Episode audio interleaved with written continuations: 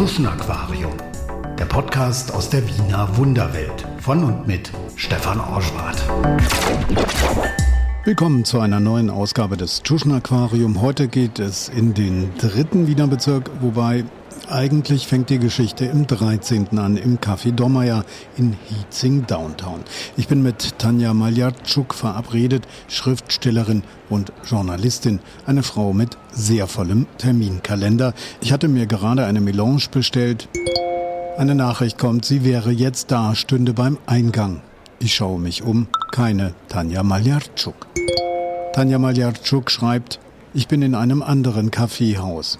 Zwischen uns liegen neun Kilometer, ein gutes Dutzend Ampeln und eben ein knappes Zeitbudget einer gefragten Autorin. Café Oberla, sie sitzt in einer Ecke. Ich erkenne sie erst nicht. Sie wirkt wie eine Studentin, tippt in ein kleines Laptop. Sie wirkt müde. Ihre Heimat ist der ICE, sagt sie. So viel sei sie seit Kriegsbeginn unterwegs. Lesungen, Podiumsdiskussionen, Preisverleihungen.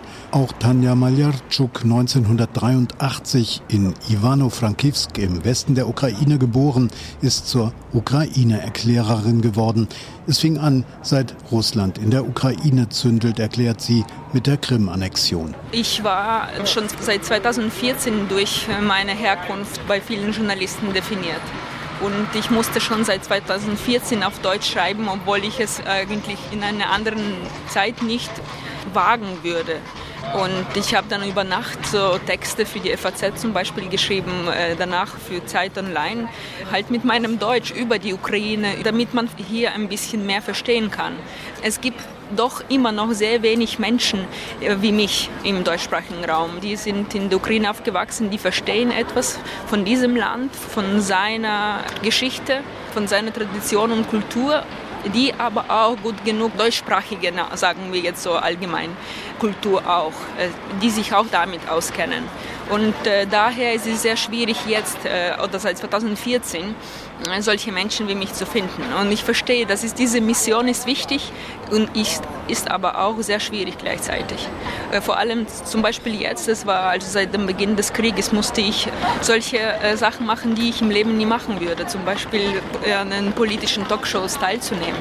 Das würde ich nie machen früher, aber irgendwann habe ich verstanden, es geht jetzt nicht mehr um mich und um meine Ängste, um meine Zweifel, sondern ich muss etwas tun, um diesen Wahnsinn zu stoppen. Oder egal, ja, das ist jetzt sehr idealistisch, so zu denken, dass man alleine etwas machen kann. Oder, äh, aber egal, jeder macht etwas und damit können wir vielleicht alle zusammen diesen Wahnsinn stoppen. Mit dem Wahnsinn meint sie den Angriffskrieg der Russen auf ihre Heimat. So nah und doch so fern ist Russland, dazwischen liegen viele Millionen Tote, viel Schmerz, viel Leid. Der Holodomor zum Beispiel, die von Stalin organisierte Hungersnot in den 30er Jahren, die Millionen Bauern in der Ukraine ausrottete. Im Kleinen hat das auch Tanja Maljarczuks Familie in Galizien erreicht, eine Familie von Bauern. Eine ihrer Großmütter wurde als Sechsjährige zum Waisenkind. Ihr Vater war verhungert. Ich bin mit diesen Geschichten aufgewachsen.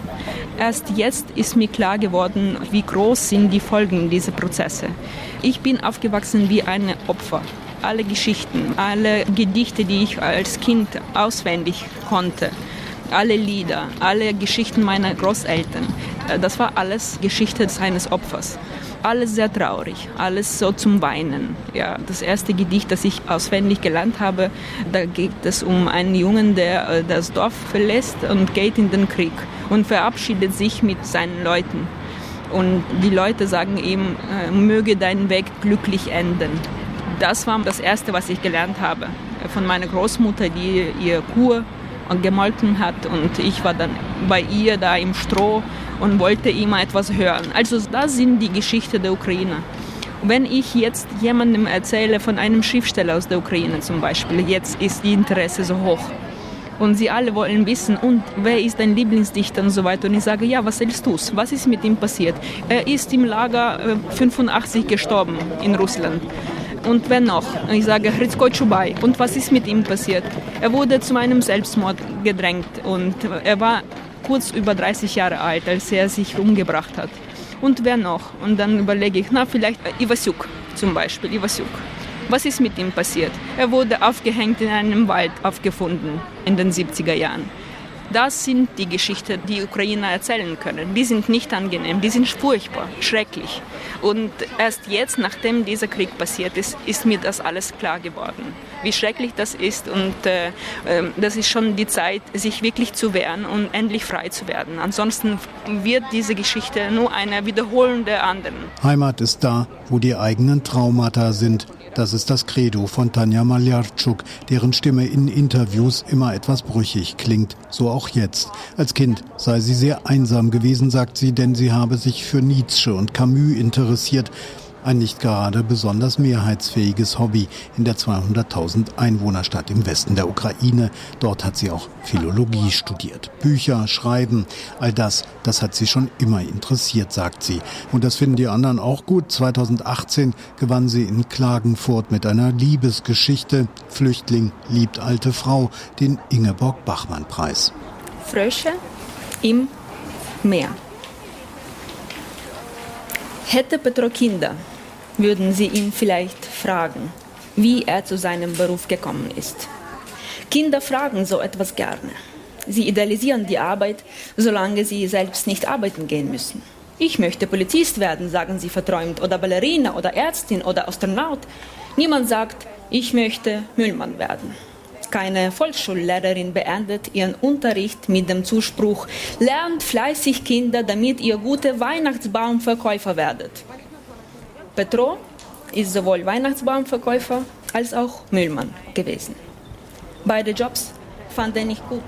Ein Schock für die Ukrainerin, die da gerade mal sieben Jahre in Wien lebt. Und überhaupt, es ist noch gar nicht so lange her, dass man in ihrer Familie lesen und schreiben konnte, meint die Autorin. Tanja Maljarczuks Großeltern waren noch Analphabeten. Es ging ums pure Überleben. Stalins Hungerwaffe, die gezielten Morde an der Elite, all das wirkt bis heute nach, sagt Maljarczuk. Seit 1991 war das so schwierig, ein Land aufzubauen, nach der sogenannten Unabhängigkeit der Ukraine. Es war sehr schwer, weil eben das Volk war geköpft. Die Elite war entweder weg oder getötet, auch sehr präzise von Stalin. Also Anfang der 30er Jahre hat es begonnen, wo zum Beispiel mehr als 300 ukrainische Schriftsteller einfach physisch getötet wurden. Ja, Gehen wir in unserer Geschichtsstunde zur Ukraine ein bisschen weiter. Nur wenige Monate hatte es kurz vor Ende des Ersten Weltkrieges eine Ukraine auf der Landkarte gegeben. Die kurze ukrainische Republik beschreibt Maljarczuk in ihrem Roman Der Blauwal der Erinnerung. Das Historische verwebt sie mit ihrer eigenen Lebensgeschichte. Darin erzählt sie auch von Ängsten, Zweifeln und Panikattacken. Und der historische Teil des Romans, der spielt zu einem guten Teil auch in Wien. Damals lebten ja tausende Ukrainer in Österreichs Hauptstadt. Und Tanja Maljarczuk hat die ukrainischen Spuren damals in der Donaumetropole verfolgt. Das war tatsächlich der erste Ort, wohin viele ukrainische Intellektuellen geflüchtet sind als erste. Warum? Es war damals noch äh, Österreich-Ungarn, so ein paar Monate. Und ich glaube, das war der Grund. Viele haben Deutsch gekannt auch viele ukrainische Intellektuellen, weil viele haben sogar in Wien studiert vorher. Äh, und ich glaube, deswegen war das so der erste Punkt, wieso sie nach Wien gekommen sind. Äh, es war lustig zu lesen, die Berichte von, von einem Polizeidirektor, der noch an Außenministerium geschickt hat, die Adressen der ersten ukrainischen Politikern weil keiner hat damals verstanden, wer diese Ukrainer überhaupt sind und was sie überhaupt in Wien zu suchen haben. Und dieser Polizeidirektor Schober, der später auch Kanzler geworden ist in den 20er Jahren, er musste auch erklären dem Außenministerium, was da in der Ukraine eigentlich passiert, welche Parteien da gibt es, weil in der Zeit war das äh, sehr schwierig, sich auszukennen. Es kämpften gleichzeitig sechs Armeen in der Ukraine 1918, 1919, 1920. Und äh, da hat er schon auch erklären müssen. Ein bisschen wie ein Geschichtslehrer äh, war er, dieser Schober. Es war lustig, diese äh, Berichte, so lustig, lustig traurig, diese Berichte zu lesen. Und äh, ja, sie sind dann alle äh, nach Wien gekommen und ich habe diese Adressen auch überprüft. Also ich bin da überall auch gegangen, wo sie gelebt haben. Und äh, der, der Vyacheslav Lepensky, der, der Botschafter damalige des, des ukrainischen Staates, dieser Staat hat ein paar Monate gehalten Sein Quartier als Botschafter war eben nicht weit von hier in einem, in einem Hotel Bristol. Und das war eben, äh, es, ich glaube sogar ein Schild hängt auf diesem Hotel jetzt, äh, von, aber ich bin nicht sicher, ob der Name von Vyacheslav Lepensky dort erwähnt ist, äh, weil auch weitere Botschafter waren in diesem Hotel. Ja, sie waren aber nicht alle lange hier.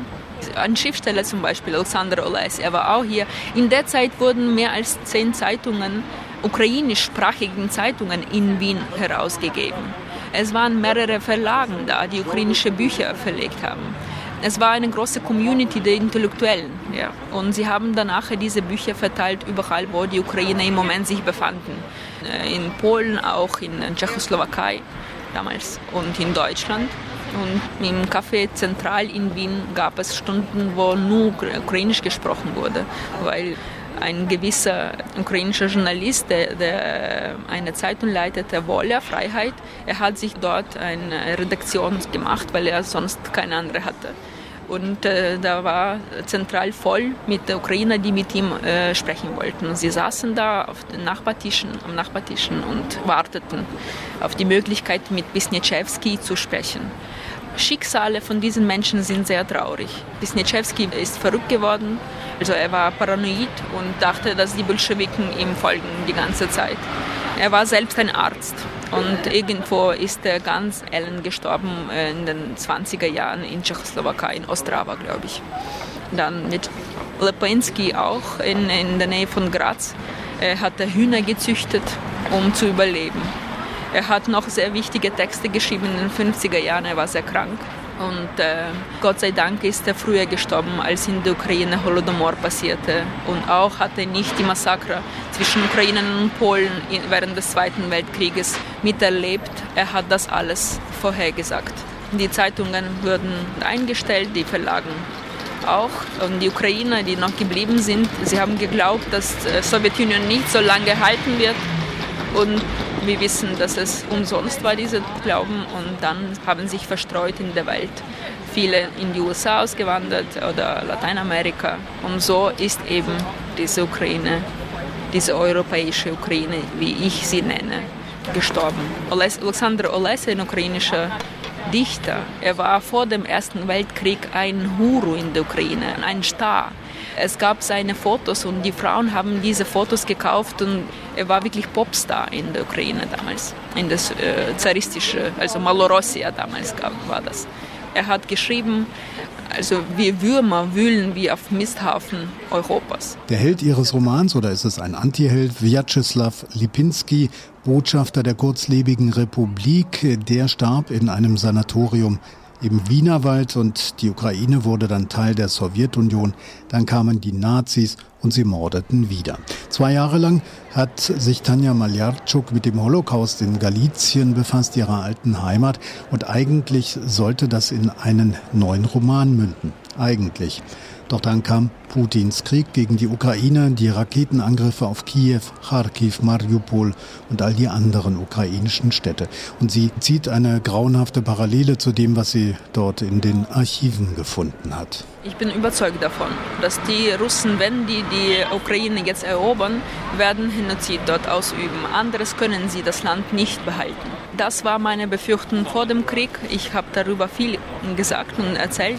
Vielleicht beeinflusst mich das, dass ich mich mit Holocaust sehr viel auseinandergesetzt habe. Seit zwei Jahren forschte ich äh, Holocaust im Distrikt Galizien, woher ich komme. Und ich glaube, dass Genozide, alle Genozide, egal wie unterschiedlich sie sind, trotzdem sehr viele Einigkeiten haben. Also das, was man sehr leicht also vergleichen kann. Und das wie in der russischen Öffentlichkeit über die Ukraine gesprochen wurde seit ewig, wie die Ukrainer dehumanisiert wurden seit ewig, ja, dass sie einfach Nazi sind und sonst nichts. Das alles äh, deutet nur darauf hin, dass ein Genozid äh, stattfindet. Das Schlimme ist, dass wir es noch nicht wissen. Wir haben schon ein paar Massengräber in der Nähe von äh, Kiew aufgegraben, ja.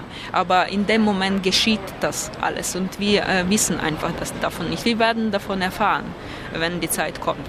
Aber das passiert in diesem Moment bei Mariupol, in Cherson, wie in den russischen Nachrichten tatsächlich das alles ausgesprochen wird, dass das eine Lösung der ukrainischen Frage. Sie verwenden sogar die gleiche Rhetorik, die gleichen Wörter. Das macht so große Ähnlichkeit zum Holocaust auch für mich. Dass sie die Ukrainer jetzt, so wie Juden damals von Nazi-Deutschland, wurden für alles beschuldigt, dass sie als Stellvertreter des, des Feinden, des, des Bösen sind. Obwohl, also früher war für Russen eigentlich immer nur die Amerikaner die Feinde. Und mit der Zeit dieses Feindbild äh, näher und näher gerückt. Ja. Und die Ukrainer sind jetzt als stellvertretend diese NATO-Geschichte, diese Amerikaner, die da unbedingt etwas in der Ukraine auch machen. Zuerst müssen wir die Ukrainer ausrotten und sie zu bändigen. Ja. Und äh, ohne Massenmorde wird das nicht anders möglich. Daher haben die Ukrainer keine andere Wahl, als sich jetzt bis zum Tode zu wehren obwohl es so zynisch klingt. Es ist besser, einfach zu sterben am Schlachtfeld als Helden, die vielleicht dann auch die Möglichkeiten haben, sich doch irgendwann zu erholen von diesem Krieg. Aber wenn sie im Massengrab alle landen, es ist nichts mehr zu erholen. Wien, das ist in gewisser Weise der friedliche Bezugspunkt, das Modell einer funktionierenden Stadt. Die Donaumonarchie war ja lange eine Heimat der Ruthenen, wie die Ukrainer einst hießen und Hauptstadt des Vielvölkerreichs der Habsburger war Wien auch. Deshalb war die Stadt auch ein positiver Bezugspunkt für ihre Großmutter, glaubt Maljarczuk. Meine Großmutter, die in 24 geboren wurde, hat immer noch von Wien sehr schön gesprochen und sie meinte, dass Wien unsere Hauptstadt ist und nicht Kiew. Äh, sie ist in Galizien geboren.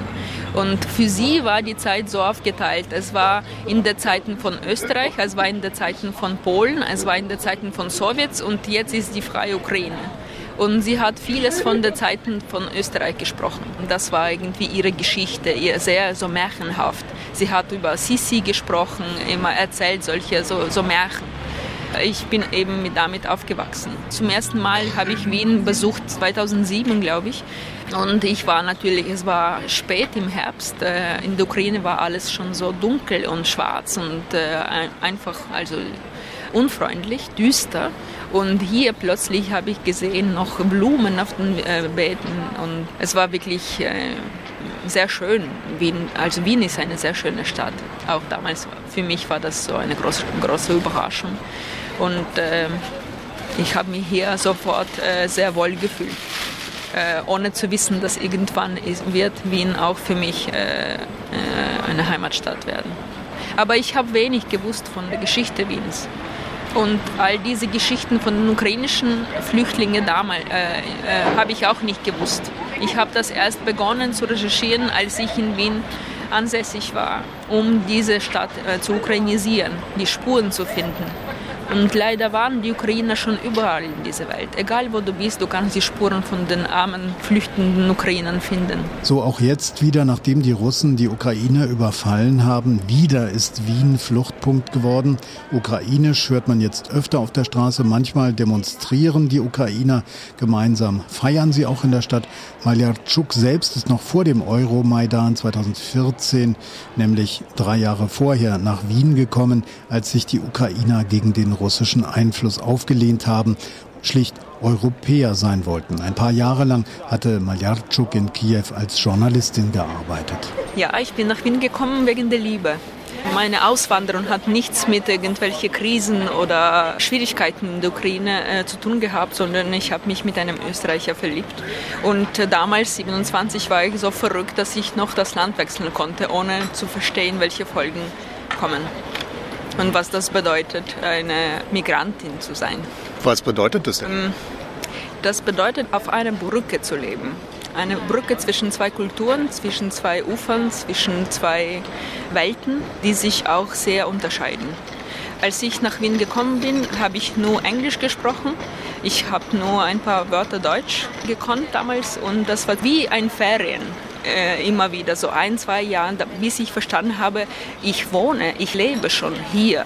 Und dann habe ich auch begonnen, Deutsch zu lernen. Es war nicht leicht in meinem Alter und bis jetzt ist mein Deutsch sehr mangelhaft und äh, immer wieder verstehe ich, dass ich nie fehlerfrei sprechen oder schreiben werde. Ja, es ist nicht so leicht wie man sich vorstellt vielleicht. Ähm, Migrantenleben ist nicht glücklich, aber wer hat gesagt, dass man im Leben immer glücklich sein muss?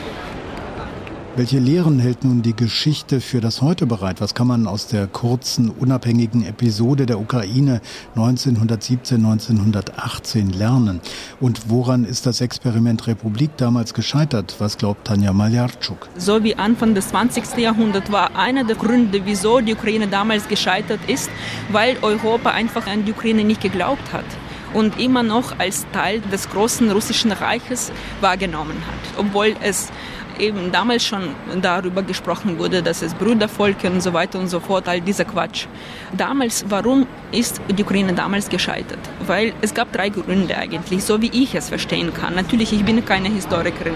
Es war also Selbstbewusstsein des, der Ukraine war viel zu schwach in der Zeit. Das muss man zugeben. Es waren nicht so viele Menschen, die das wirklich verstanden haben und äh, es waren andere Ideen in der Zeit wichtiger, also diese alle linke Ideen. Kommunismus war sehr äh, erfolgreich in der Zeit. Dann also diese Streitereien innerhalb der ukrainischen Kreisen. Das hat eben äh, Vyacheslav Lepensky, der Held meines Romanes, sehr gut beschrieben.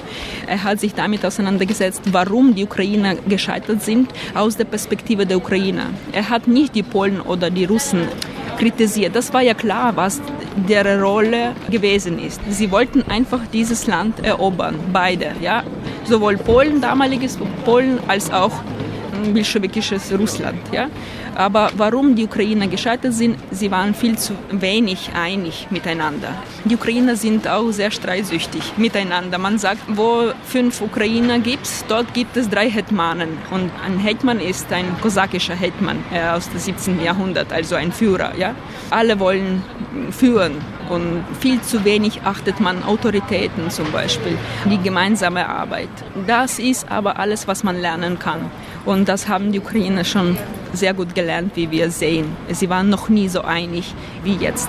Dann zweiter Grund war, dass die Umstände waren viel zu groß. Also der Feind war viel zu groß für die damalige Ukraine. Es war nicht möglich, alleine diesen Feind abzuwehren. Das war nicht möglich.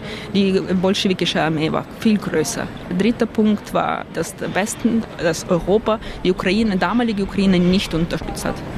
Und was sehen wir jetzt? Die Einigkeit und Selbstbewusstsein der Ukraine ist enorm hoch. Äh, der Feind ist aber genauso groß und ist wie damals. Ja? Aber ich glaube, dass die Unterstützung des Westens kann in diesem Krieg entscheidend sein. Also wenn die Ukrainer nicht alleine sind in diesem Krieg gegen Russland, wenn der Westen endlich versteht, dass das nicht der Krieg der Ukrainer ist, sondern der ganzen freien Welt, dann gibt es eine Hoffnung, dass die Ukraine diesen Krieg auch gewinnt. Immerhin, das ist heute anders. Der Westen unterstützt die Ukraine jetzt mit Geld, mit Waffen, auch politisch. Auch sie selbst ist zu einer intellektuellen Soldatin geworden. Sie gibt ukrainischen Autoren als Kuratorin des Münchner Literaturfestes ein Forum. Tja, und selber Romane schreiben, schließlich ist sie Autorin. Hm, klappt nicht sagt sie. Sie hebt sich die Worte für die Zeit danach auf, sagt sie, für die Bewältigung der neuen Traumata nach diesem neuen Krieg. Nein, als Autorin habe ich aufgehört. Also ich bin keine Autorin mehr. Ich bin eine Mischung zwischen Berichterstatten, zwischen einer, die ein bisschen von der Ukraine und den Freunden erzählen kann und eine solche, die Unterkünfte für die Flüchtlinge in Wien sucht, eine solche, die Battle, die das Geld, also bietet die Menschen ums Geld und äh, ich mache viele Benefizkonzerten, also Veranstaltungen, wo, wo es gespendet wurde am Ende ja, das ist meine im Moment äh, Arbeit. Ich, ich, sehe auch äh, nicht wirklich eine Veränderung. Und äh, zu schreiben komme ich sicher nicht. Es ist auch schwierig, sich vorzustellen, dass ich nach diesem Krieg etwas schreiben kann. Die Wörter haben versagt. Die Wörter haben diesen Krieg nicht verhindern können. Die Wörter werden diesen Krieg auch nicht stoppen. Es wird alles am Schlachtfeld entscheiden. Wir werden die Wörter brauchen nachher, wenn wir es überleben um das alles irgendwie wieder zu, zu bekraften, zu, zu, äh, zu, verbalisieren. Diese Emotionen, diese, diese Schmerz. Alles das, was jetzt geschrieben wird in der Ukraine, ist kaum auszuhalten. Man kann diese Texte über die vergewaltigten Mädchen nicht lesen. Interviews mit denen kann man nicht verkraften. Also man liest den, ersten Satz und ist schon Jenseitsgefühle, also man ist ohnmächtig. Ja, dieser Schmerz, diese Elend, diese Tragödie kann man wirklich nur erst später irgendwie in den Wörtern fassen, irgendwie für uns, ja, damit wir nicht mit dieser Geschichte verrückt werden. Viele meiner Freunde sind nicht nur Berichterstatter aus der Ukraine geworden, also Schriftsteller, ukrainische Autoren und Autorinnen, sondern auch sie kämpfen mit der Waffe. Ich kenne jetzt vier von denen wunderbaren ukrainischen Autoren aus meinem engen Kreis, die jetzt im Krieg sind. Also die Ukrainer sind mit dem Tod jetzt sehr befreundet. Aber Sie haben auch das Leben nicht vergessen. Ein Foto will sie nicht zulassen, nicht so erschöpft, wie sie aussieht, sagt Tanja Maljarczuk. Und sie schiebt eine ganz menschliche Erklärung hinterher. Ich bin eine Frau, sagt sie. Das war die ukrainische Autorin Tanja Maljarczuk. In der nächsten Folge geht es ins Heeresgeschichtliche Museum. Ich habe dort die Militärhistorikerin Tamara Scheer getroffen. Das einzig Martialische, was ich hängen habe im Homeoffice, ist ein vom Nationalfeiertag aus dem Gardezelt so ein, ein Sturmgewehr in Miniaturform. man kriegt halt immer so nette Sachen geschenkt, also irgendwelche Münzen ähm, mit irgendwas drauf. Und da habe ich schon so eine kleine Vitrine, so meine Militärdevotionalien, aber eine. Das war's mal wieder aus dem Tschuschen Aquarium. Wer das Tauchen bei Wiener Typen mag, ich freue mich über Daumen hoch online und natürlich auch über Abonnenten. Und es gibt mittlerweile auch 20 Porträts als Buch. Einzelheiten, nächste Lesungen auf der Website www.tschuschenaquarium.com. Ich wünsche gut tauchen. Tschuschen Aquarium. Der Podcast aus der Wiener Wunderwelt von und mit Stefan Orschwart.